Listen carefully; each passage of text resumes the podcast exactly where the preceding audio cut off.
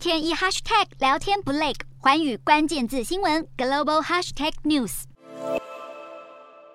脸书母公司 Meta 今年第一季日活跃用户首度出现季度下滑，导致公司市值蒸发约一半。第二季收益更创下历史新低。Meta 五月宣布暂缓招聘人才。执行长祖克伯更在六月三十号一场员工会议中宣布，今年招聘的工程师人数将从一万减少到六到七千位，等于是将招聘计划缩减百分之三十到四十。祖克伯警告，必须准备迎接严重的经济衰退，甚至直接表示，公司里有一群人可能不该留下来，几乎是明示即将进行裁员。由于预期美国经济可能出现衰退，各大科技公司都降低了未来目标。而 Meta 股价的跌幅比竞争对手苹果、Google 都还要严重，只好先精简团队加以应对。